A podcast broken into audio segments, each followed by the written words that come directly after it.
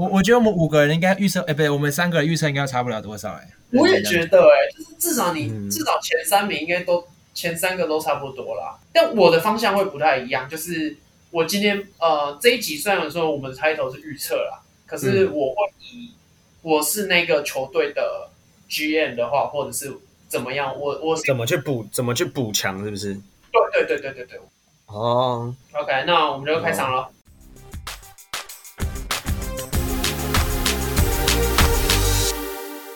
大家好，我们是球迷在尬聊，我是 Alan，I'm Jeffrey，我是 Sean，是三个爱讲干话的球迷瞎聊尬聊，聊聊属于我们零零后篮球的节目。好，今天我们要来讨论一下，就是哎，几天后啊？礼拜四啊，就是二零二三年的啊 NBA 选秀选秀大会。对啊，应该是美国的二十二号了。美国的二十二晚上，所以是我们台湾的二十三号。那我们今天会讨论一下我们各自的今年的选秀前五顺位。对，那先简单，应该先简单介绍一下选秀啦。那每年的选秀会都是会有六十位球员被选进 NBA 这个联盟里。今年比较特殊，可能在选秀会上面。正式签约的只有五十八位，因为有两支球队被惩罚。哎，这什么意思？我有看到五十八，没错，但为什么是被惩罚？惩罚是是怎样被惩罚？没有，就是因为之前有那个交易案啊，就是好像还没有到自由市场的时间，他们就自己私底下先讨论交易的部分，哦、所以被联盟有抓到，那就要惩罚，就是二轮签被没收这样子。对，哦、所以今年就是五十八位会在选秀会上面被选到。帮大家补充一个小知识啊。这个也是呃，因为在做文章的时候、写文的时候，不小心查到的东西。其实选秀它开始有两轮这件事情，是从二零呃不不，是从一九八九年之后才开始变成两轮的，就是限定最多两轮。好，在一九八九年之前呢，是不限制有几轮的，就是最多最高、哦、要选多少就选。对，最高纪录好像在一九六多年的时候，那时候最高纪录有选到十轮，十轮，十轮，一轮一样是三十位吗？哎，人数人数不限啊，没有，就是看球队有多少就选几轮，有点像台湾现在的 P League 这样子。我就是选到没有要再选了，因为以前的球队没那么多啊，后来都是慢慢增加。对对对。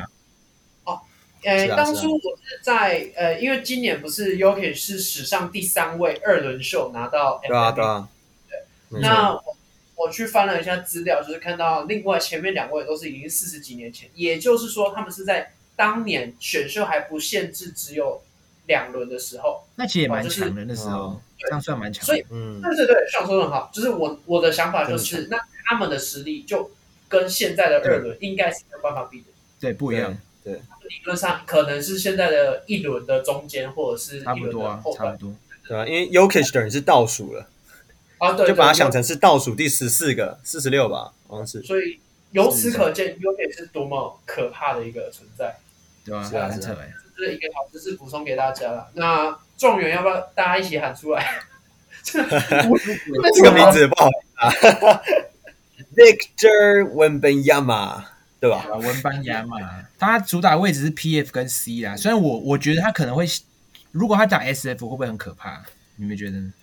打不了。我觉得他如果打，他在 N B A 应该是不会打到小前，但是打国家队会打到小前，因为禁区有很可怕。对跟 Gobert，对对吧？超可怕。如果打 S F，哇，二 K 的梦想实现。二 K 有时候会拿那种很高球员打 S F 或是 S O，超强。而且我觉得他还会再长高，还会还会长高。他才十九岁，才刚十九岁。他的身高是大概两百二十一到两百二十三，因为他的数据普遍不一样。而且有人说他穿身，他穿鞋子的身高可以达到七尺五，大概二二六左右吧，差不多啊，就快接近姚明了啦。然后再来是他的臂展八尺，两百四十三点八，知道怎么守，然后他的防守可能也很可怕。那我这边有查到他的他的模板，他的模板其实就讲说他是一个很 unique，就是很就是 NBA 没有出现过这样的球员呐、啊。这种模板对不对？嗯，呃，哎，可是有人说，有人我觉得找不到。给硬要硬给的话，他说是更大版的 Porzingis，更加加大版。然后哦，因为有外线能力。然后还有一个是七十四的 KD，你们觉得像不像？因为一样瘦，然后七十四、啊。我觉得其实说 KD 还比较相似一点，因为 KD 可以自己带球，他的运球很可怕，他是控卫般的那种运球能力，然后切到篮下直接暴扣、啊，而且他后撤步三分根本也盖不到啊，有谁盖得到？他那个 B 站，然后状元签是马刺抽到的啦，然后呃有消息也指出他是完全不会接受任何报价吧，就是已经拒绝了，不可能的，对。对，所以今年状元应该就是文班亚马是稳的啦。那有要补充九十九点九 percent。以马刺的阵容，他们最需要补强的其实不是内线，但是文班亚马的出现是，对，对。今年的呃状元跟榜眼、嗯，基本上他们的存在就是你们球队不选他会被球迷轰爆的那种状态。没错，没错。待会我们再宣布一下榜眼应该会是谁。刚刚都讲了他各种的好嘛，那我先讲他的 BMI 啦。之所以我会测呃我我会跑去算他们的 BMI 的原因是文班亚马他是一个非常瘦。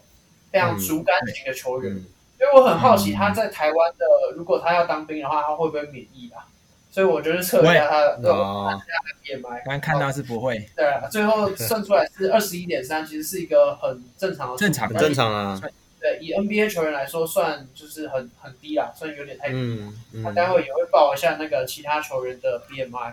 而且我担心他会跟 Chad Holmgren 一样，就是过瘦，然后可能不知道面对这种 NBA 强度会不会很容易受伤，这是我担心的点。对，就等着看。但我觉得他的弱势其实不止这个，还有他在出手的选择，其实蛮多都是有点太过 太过急促。然后在他其实他外线命中率也不怎么样。我这就是年轻球员了。对，所以就等着看咯。但是状元一定是他，没有问题。肯定的。好。下一位榜眼，Scoot Henderson，是你们要给 Scoot 吗？哎、欸，今年夏洛特五个选秀权呢，那时候看到五个没用啦，换老板来。好了，那我一样先介绍一下啊，简单讲他的身体的数据啊，其实他不高，非常哦，他他如果最后对啊，他不高，他如果站在文本亚马旁边，应该蛮好玩的。他们两个身高差很可爱，差太多，哇，对，三十五公分，三十几耶啊。Scoot Henderson 他身高穿鞋只有六尺二，所以 maybe 他没穿鞋大概只有六尺左右。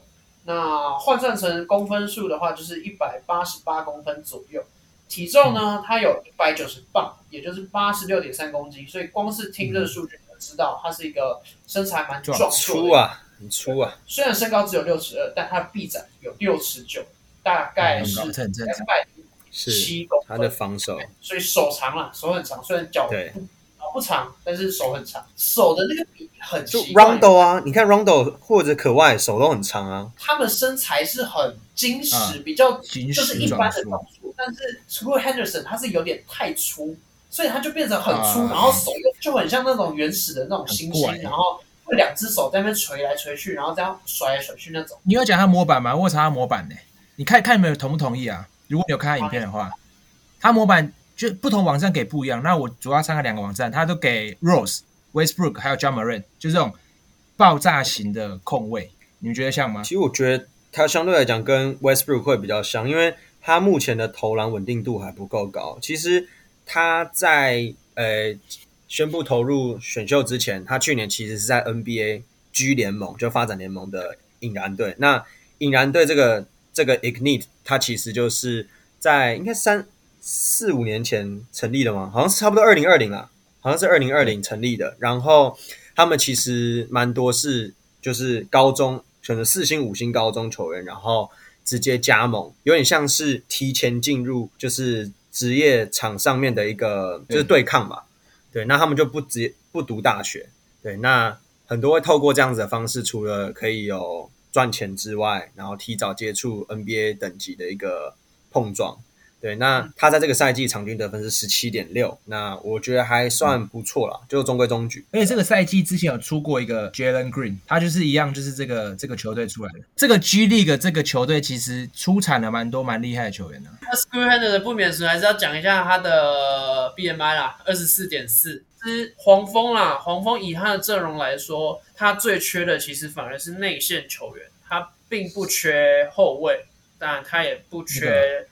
锋线，因为对啊他们内线有球小球帝嘛、嗯，对不对？然后还有 Fear，那锋线也有家暴哥，明年就回来了、嗯、Bridges，然后 Gordon Hayward 他也还在，所以他们其实最缺应该是内线啦。嗯、但 Scoot Henderson 的存在，就是他毕竟他体能如此的爆炸，然后天花板应该也还算有，那也够粗，然后速度也够快。那你有没有想过最近的一个传闻，就是说他们可能会跟鹈鹕去做交易，Zion Williamson 去跟球帝组一个前后场，然后 Scoot Henderson 就去鹈鹕。你们觉得这个交易怎么样？呃，我觉得谁赢还是 Win-Win Situation 还是我先补一个风险。我先补一个今天的花边呢、啊，今天的花边新闻就前阵子 Zion Zion 不是搞了一些事情嘛，就是到处对啊对啊，对那发生的事情，那是拍 porn porn 的那个女明、女明星啦，就是对啊。那她今天还是昨天忘记了，反正她就发了一篇推特，然后他就是标那个 NBA 联盟跟那个对对对的球队。然后标说，他就威胁他们说：“哎，如果你们不把那个怎样交易掉的话，那我就公布，我就把我跟怎样拍的 porn 丢出来。”这样，你觉得这威胁有用吗？这个没有差吧？对啊，这个还好吧？这重点是有人想看吗？我 Jamal Murray 不是自己都有了吗？他之前不是有外流过吗？对，没什么讲，对吧？没差，好不好？他既然冠军赛拿到了，对吧？球场的事情，球场解。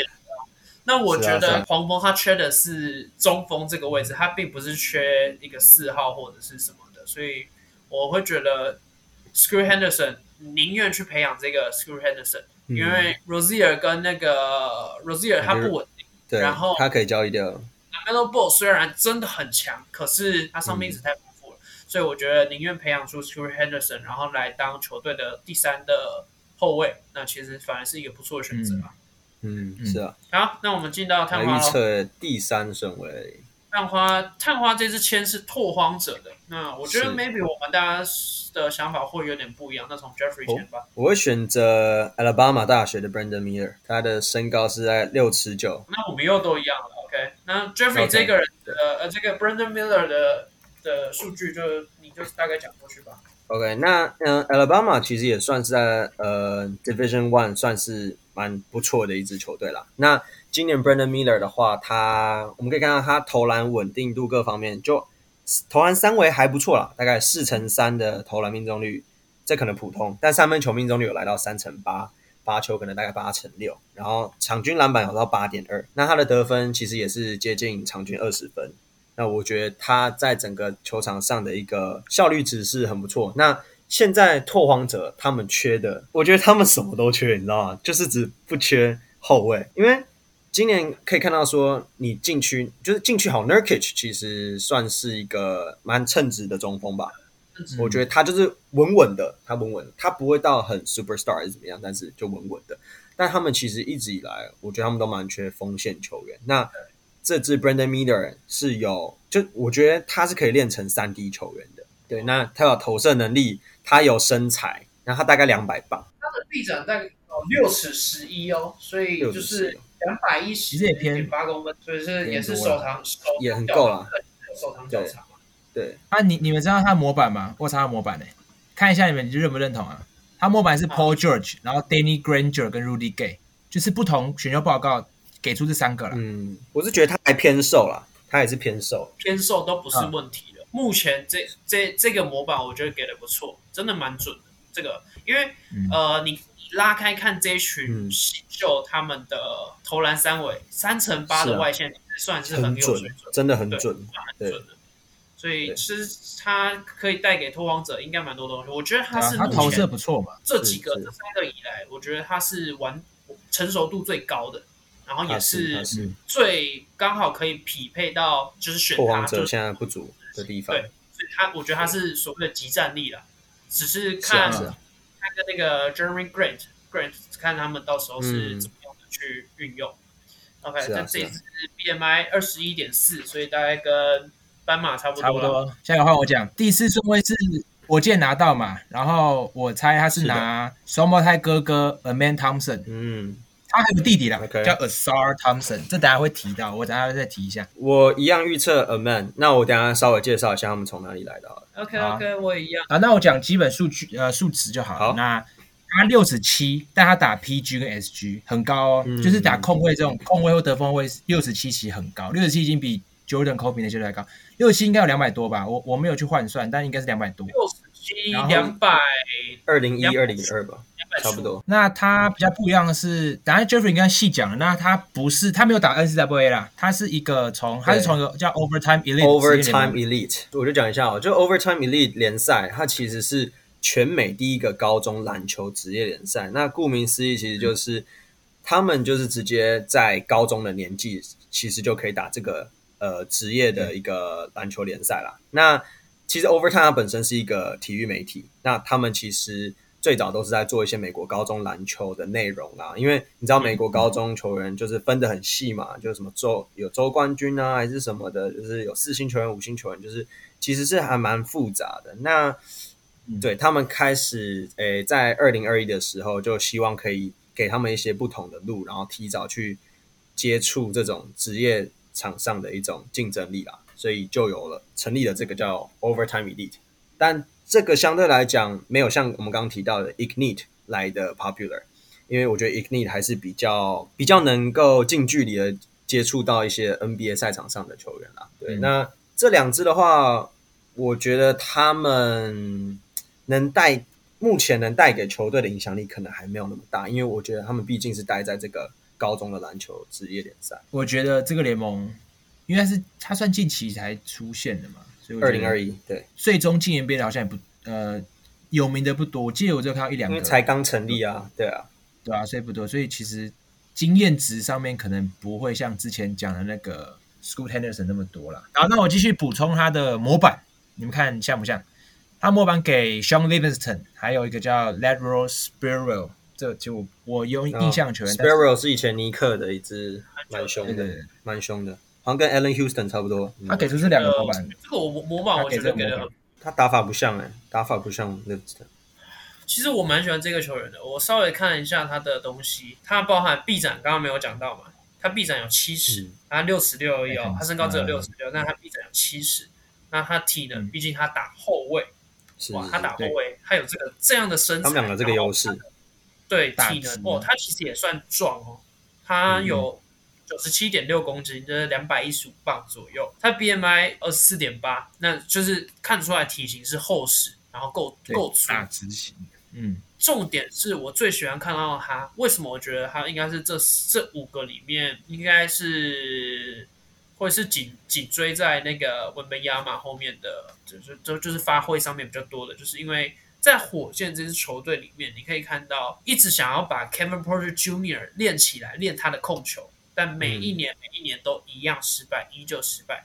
那刚刚上讲的那个 Jalen Green，对，他打球很劲爆，他打球确实很好看，嗯、但是很毒啊。那火箭这支球队一直打不起来，有一个很大的原因就是他们一直找不到一个好的控球。对，呃、嗯、Jalen Green 是一个很好的得分手，这绝对没有问题。只是他一直缺乏一个好的组织能力。那他们其他位置其实现在都蛮蛮齐全的。你看中锋有谁？选贡，选贡真的，他算是小型小型的，就是。呃，弱化版的 Jokic，对对对对，失误比较多，但是打法还蛮像的。那大前锋也有 Jabari Smith，慢慢练，慢慢练起来。那这支球队他的呃时间轴还在蛮前面的，就还在培养的阶段，所以让这支 Thompson 他进来哦，可以，我觉得练起来，而且他的传球视野是真的非常漂亮，他是传球很传，很会传，他很会看，也很会传，再加上他的身高，我觉得。以模板来说，我宁愿把它当做是希望他是更很强很强的 Ben Simmons。你看他的身体、嗯、他的体能、他的传球，样样都是跟刚进联盟啊，还没进联盟的时候，那时候看到 Ben Simmons 的样子。但其实他，他们是让我想到大学的 Cam Reddish 的那种身形。Reddish 是自进到联盟之后水土不服了，我觉得。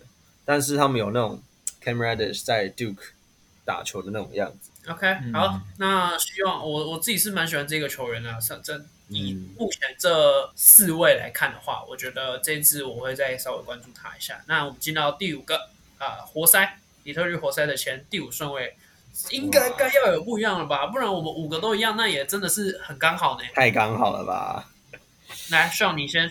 我吗？我给 Cameron Whitmore 啊，对。那换你们，我其实当时好，不要讲当时啊，我就直接选择 Ausar Thompson。OK，对，好，那我们三个不一样哦，是哦，我选的是 Jarace Walker。好，那上上你先讲好了，我先基本介绍一下呃 Whitmore 这个球员好了。那呃，底特律是最想要补强他的小前锋，嗯、没错，因为去年 Saddiq Bey 交易掉了，对，对。所以我觉得他选 Whitmore 其实是是有原因的，那是有可能的啦。那简单介绍一下，他是来自 Villanova University。那他是就刚刚讲到他小前，然后他的身高呃是六十六了，那跟刚刚的 Aman Thompson 差应该差不多。那再来是他的模板，他模板是 Justin Winslow、呃 Karen Butler 还有 Jay Crowder 这些球员，就是有点、嗯、呃，我觉得是中规中矩的这种小前锋吧，感觉就没有到特别劲爆还是怎样的，就是因为这些模板，我印象中这些模板其实没有什么。特别突出的，就是稳稳妥妥的嘛。那差不多是这样。嗯、我看他的打法啊，我觉得他的打法，我觉得是给那个 Anthony Edwards 啊，就是他打法很劲爆，很冲，嗯、然后很他很冲，他很冲，他超赶，他就是每一球都给你硬干进去那种。所以我们叫他强兽人啊。呃，对对对对，强兽人。他很敢，他真的很凶，然后打法就是，就是我觉得他就是。跟你玩体能啊，他就算有很漂亮的投篮空间，嗯嗯、他其实也会做一些比较花式一点的动作，然后去，就是我觉得他不怕啦，嗯，他不怕，对，这是他的斗性，我觉得他的那个基本的球星的特质有。所以你说 Jalen Green、嗯、搞不好是他的模板，因为这模板其实模板就参考就好了，因为很多球员进去是啊是啊不一样，真的都不一样。对啊，那 Jeffrey 你说呢？为什么你会？呃，好，首先其实也是觉得说。今年的活塞，他们缺少缺乏的就是锋线球员的一个输出。那因为后场其实已经确定了嘛，就是 Cade Cunningham 跟 Jaden Ivey，这个是毋庸置疑的。然后我觉得他们就是缺少这个小前锋的位置，因为目前还找不到一个适合人选，所以我就需要找一个能够防守，然后又有冲劲的球员。那我觉得 Asar 是还蛮适合的一个球员，而且虽然说蛮多。就是美国媒体他们是预测 Cam Whitmore，但我觉得 Cam Whitmore 的数据上面并没有吸引到我。就是我觉得他的确是蛮冲的，然后蛮敢打的，但他目前在数据方面可能还没有没有什么突出的一个点啊。就是不管他得分、他的篮板、他的助攻各方面都是来的没有那么突出。可是 Ausar 不是打 SG 吗？他在报告上打 SG 哎、欸，没有。其实他们两个就是我觉得他们打。二三号是都可以诶，我觉得身高是够，那么够出，高远太矮。如果是打 SF 的话，哦，我觉得 a man a man 他练他练 PG 就好了啦。以他的那个他拉，你是 Ausar 还是 a man a man a man a man 对 Amen 是练 PG，然后嗯，但好，你说 Ausar，嗯，我觉得可以以以他的身材来说，绝对打小前锋没有问题啦。毕竟他也有六尺七，对对，他们其实都六尺六尺七差不多啊。双胞胎嘛，那我觉得重点是，对啊，有够粗啊，我觉得够粗。我先说一下，那我换我来，我说一下为什么之所以底特律活塞需要在今年的选秀赶快找一个小前锋的原因，其实很简单。那上个赛季他们的小前锋是 Bogdanovich，那就是那个长得像公园阿伯，那他确实年纪也蛮公园阿伯的，但他打法就是很准，我就是有办法把球搞进。但是可惜的是，这一批年轻球员他的时间轴跟 Bogdanovich 真的对不上，match 不到。对，Bogdanovich 大概三十三左右了吧，四三四的样子。对，就是有年纪。那我这边拉的这找的这个球员，我觉得是 Jarace Walker。他，嗯，第一个，我觉得他长得超像 Stewart，有像，超级像 Stewart。他跟 Stewart 放在场上，他们两个我是真的会认不出来。那第二个点就是，我觉得活塞蛮喜欢这类型，就是很有冲劲，小坦克。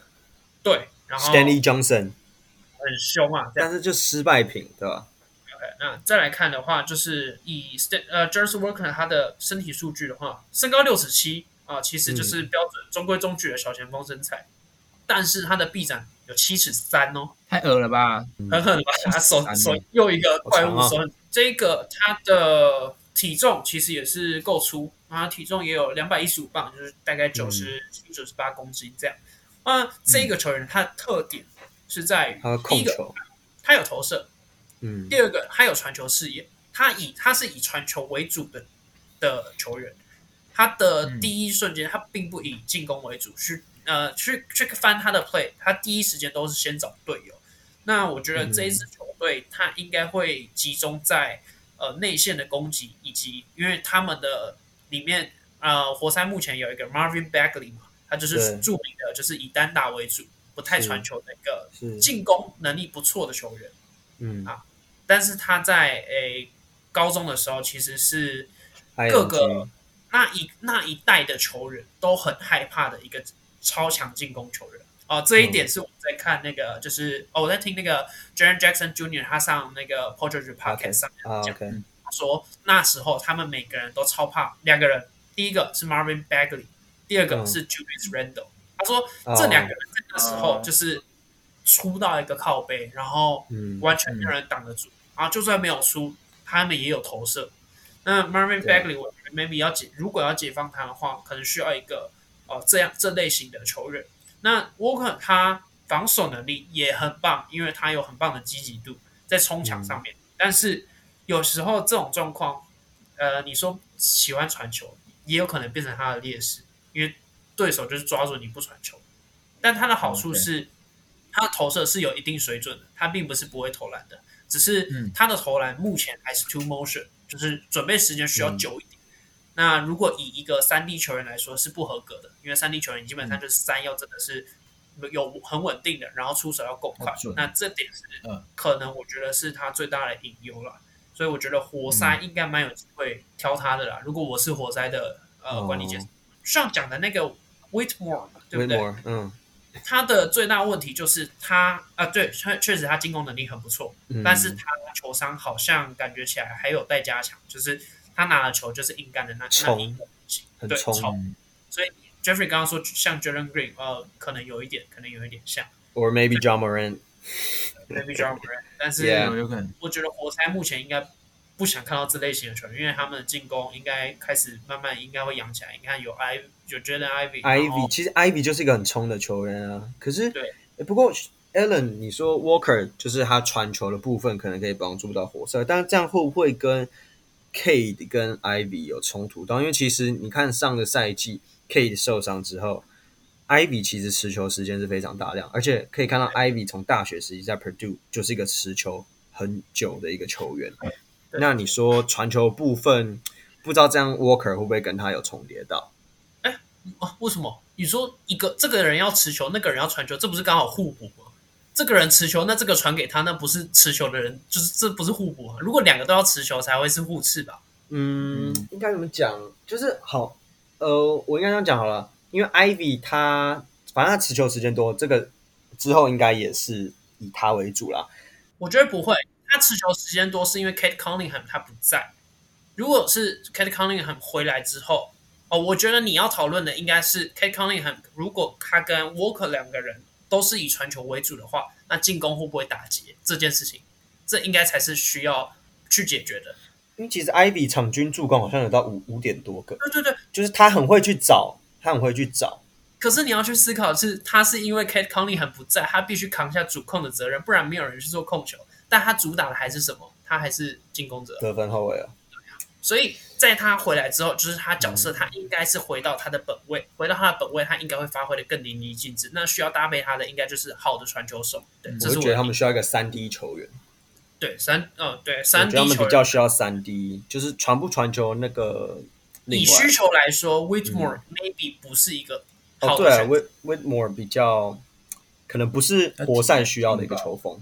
但是我要帮上讲的是，嗯，我觉得上这个选择反而是最有机会得到的。嗯、我今天说的这个预测，我是以我的，如果我是活塞管理阶层，对。但是 Whitmore 它的好处是什么？它的天花板会非常高，很高。它是极有可能成为下一个超巨，类似像是 Anthony Edwards 这类型的球员，因为他只要球商开发出来，他基本的硬体条件都有。他有冲呃，他有冲劲，他也有投篮，他也有进攻，那防守能力也不错，他又有身材，他有各各项的条件都有，他只差球商这件事情。他如果适应了职业联赛的样子，那他是有机会成为下一个超巨。但是，嗯、呃，可以仔细看的是，活塞他的时间轴是可以等待 Whitmore 这类型的球员去发展，等他个两三季，他并不一定需要一个像是 Walker 或者是刚刚呃 Jeffrey 提的那个。Ausar Thompson，Sir Sir Thompson 这类型的极战力球员去马上补齐这个阵容，他们其实 maybe 需要的是一个哎、嗯、时间轴符合，那我我重建中了，一个超巨嘛。你看 Jokic 也 Jokic 也不是第一年、第二年就可以打成那么好，是 Nurkic 被交易之后，他才有时间去释放。对，所以 maybe 我觉得，如果活塞阶活塞管理阶层最后选择了 Whitmore，我也不会太意外。但是如果选择 Jeffrey 刚刚提的那个，看、嗯、名字有够难念的 Ausar，他他我我看他自我介绍。哦，他他叫 Asar，Asar，Asar，哦 Asar，OK。我要特别聊啦，我要特别聊一个球员，我要特别聊这个球员，他叫做 Jordan Walsh，Jordan Walsh，他是来自阿肯色大学的。哦，没没有听过吗？啊，他他在他在这届很很有名哎。呃，Jordan Walsh，Walsh，对，呃，他一样身高也是六十七，也是打侧翼，他的臂展也有七十三哦，就是其实他的体能条件，他是偏瘦，一百九十。一百九十磅，大概八十六公斤左右，但是他的臂展是很长。我看过他，靠呀，这没有没有眉毛，什么都没有吗？你一定看过，只是你可能不知道他的名字，所以我今天想要特别介绍一下这个球员给所有的球员，Okay. 因为他是一个很励志的球员，也不能说很励志，就是呃，他是有算是有故事的啦，是是有生病嘛？对，哎、嗯，他这个症状叫做呃，不能说症状，他这个病叫做脱毛症，就是其实。过去也有也有过一个 NBA 球员，然后 Chris Kaman 是不是？不是不是不是，我知道那个 Charlie Villanova，哎，叫 Charlie 什么的，反正就是一个名字很难，Charlie。Charlie，然后也是有这个状况，那那一个球员就变成了 Jordan Walsh，他的 Charlie Villanova，他的偶像。那这个 Jordan Walsh 他的特点其实他进攻能力很很普啦，他进攻能力很普通，但是他防守能力很出色。你看，包含你看他的那个臂展七尺三诶，我靠，他的身高才六尺七，大概两百零一公分，他的臂展来到多二十公分诶，他手很长，然后他的积极度很高，所以我觉得他模板大概会落在 Herbert Jones 那那种类型，那种大锁等级，oh. 那种类型，瘦瘦的，但是防守能力、能力很棒。那因为他其实。呃，看一下他的故事啊，他是因为就是有这个病，所以呃脱毛症就是基本上他没有任何的毛发，他毛眉毛也没有，嗯、他的头发也没有，各更不用说是胡子了，那就是各种毛都没有。那、嗯、当然这种的话，以我们像我们小时候一定也会笑一下这种这种这种同学嘛。而且美国那种环境好坏哦，对，对啊，对啊。那他当然也受过打击，只是他在球场上他找到了他的。就是快乐，他找到了他的对，那他打起来。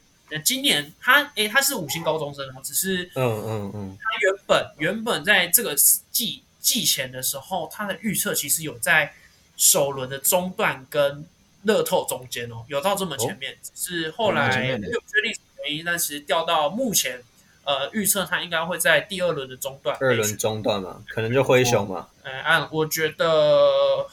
灰熊应该不会选择这种防守能力出色的，因为灰熊现在需要的真的是进攻。对，是啊，是啊。OK，而且要一定要有外线，灰熊外线太烂。好，啊、你们有什么？嗯、你们有没有什么特别想聊的球员吗？没有的话，我想讨论一个，我想你们应该有听过，叫做 Emoni Bates。Emoni Bates，听过吗？好，这名球员呢，嗯、他在高中的模板是 KD，他曾经是。在高中叱咤风云的一个风云人物，嗯、甚至连 LeBron James 都认可的一个球员。我想在其实就差不多我们刚大学的时候，哎，我就有注意到这个球员，因为他是密西根人，然后原本他还在高中的时候，好像高二的时候吧，密西根州立大学，也就也就是 Magic Johnson 啊，Draymond Green、Zach Randolph 的母校，这支 MSU 已经在跟他谈 commitment 的事情。那 Emoni Bates 很可惜的是，他从一个全美第一高中生，最后变成因为枪支的问题，oh, 所以他被犯罪。对，我觉得这是真的很可惜一件事情，oh. 就是他的他浪费了他所有的天赋。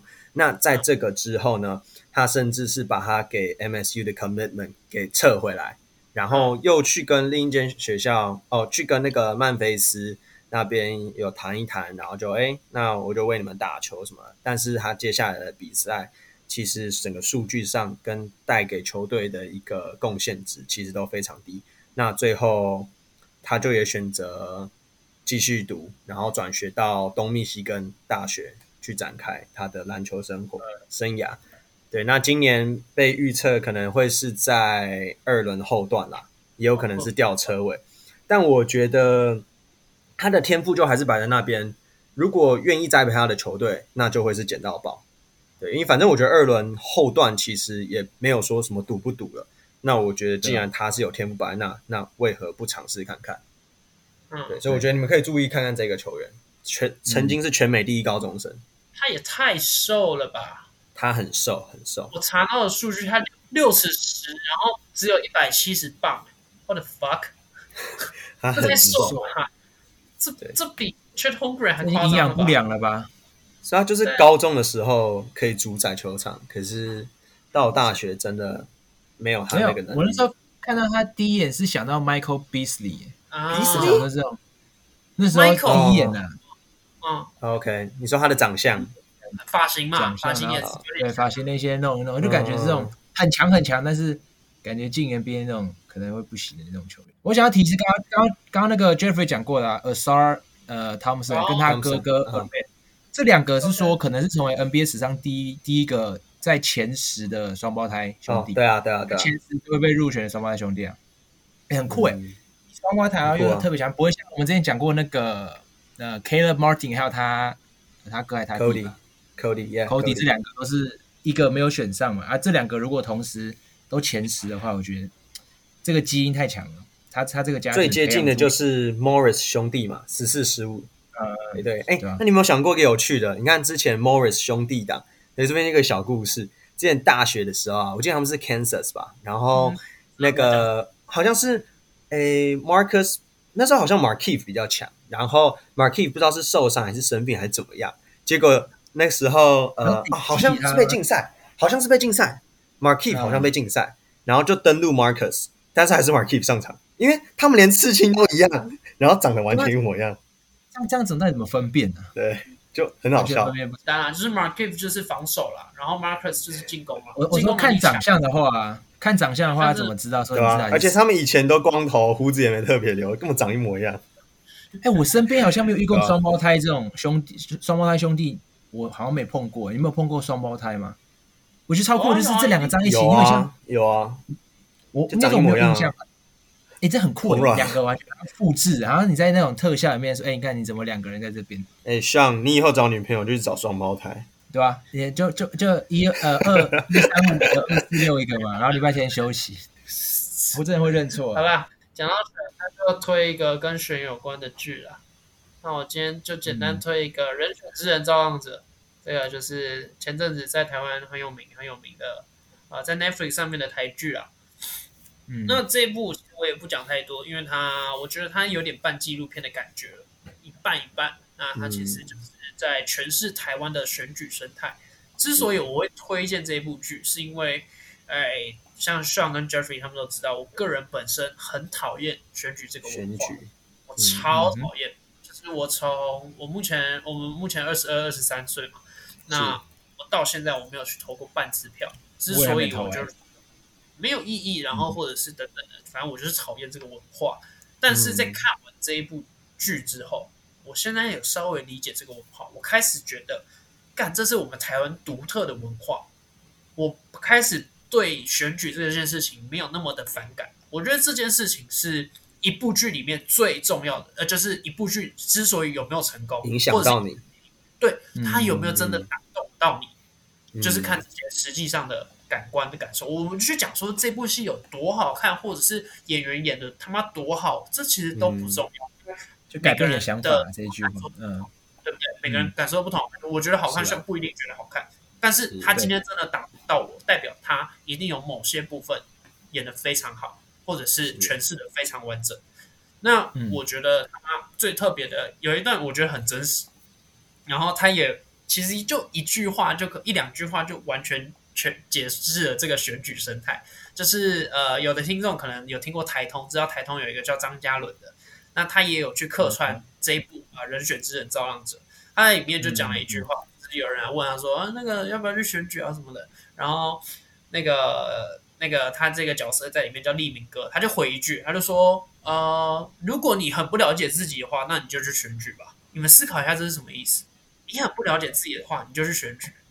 你去选举，你去投，你就知道你大概是什么样的派，是吗？不，因为选举，你的对手会把你的所有底全部挖出来，你很容易就了解自己。啊呀，哦，你说去当选，嗯，就说去选举当选举的人，在选选啊，参选的竞选啊，你去我以为你说去投票，OK，对，对手就把我这挖出来，那我就会很有弱点什么都拉出来，别人会比你更了解自己啊。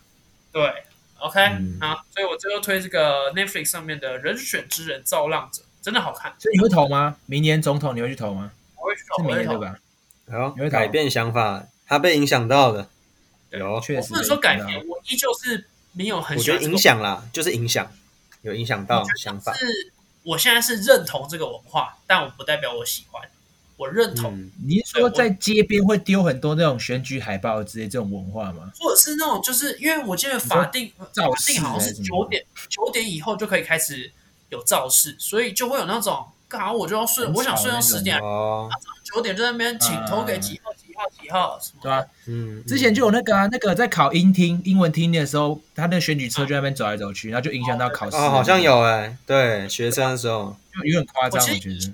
我小时候，我那时候就告诉自己，就是我有点有点像自己办一个办法事，我就觉得以后我他妈只要听到谁在那边宣传那个宣传册，然后在不对的时间那边呃，请投几号几号，我一定不投，我一定不投他。你说小时候是多小？多小的时候？没有没有，国中你国小不会知道选举啦，你国小对啊，所以我问多小的时候，我想说，国中我记得你那么小就了解，国中知道，然后高中我是坚信我。就是要做到这件，我现在也还是要做到这件事情。OK，啊、uh,，OK，好，那今天就是我们就讨论了选那个选秀，那期待两三天后的结果。如果喜欢我们的内容，欢迎追踪我们，动动手指给我们五星好评、订阅、分享、开启小铃铛。我们下期见，拜拜，拜拜。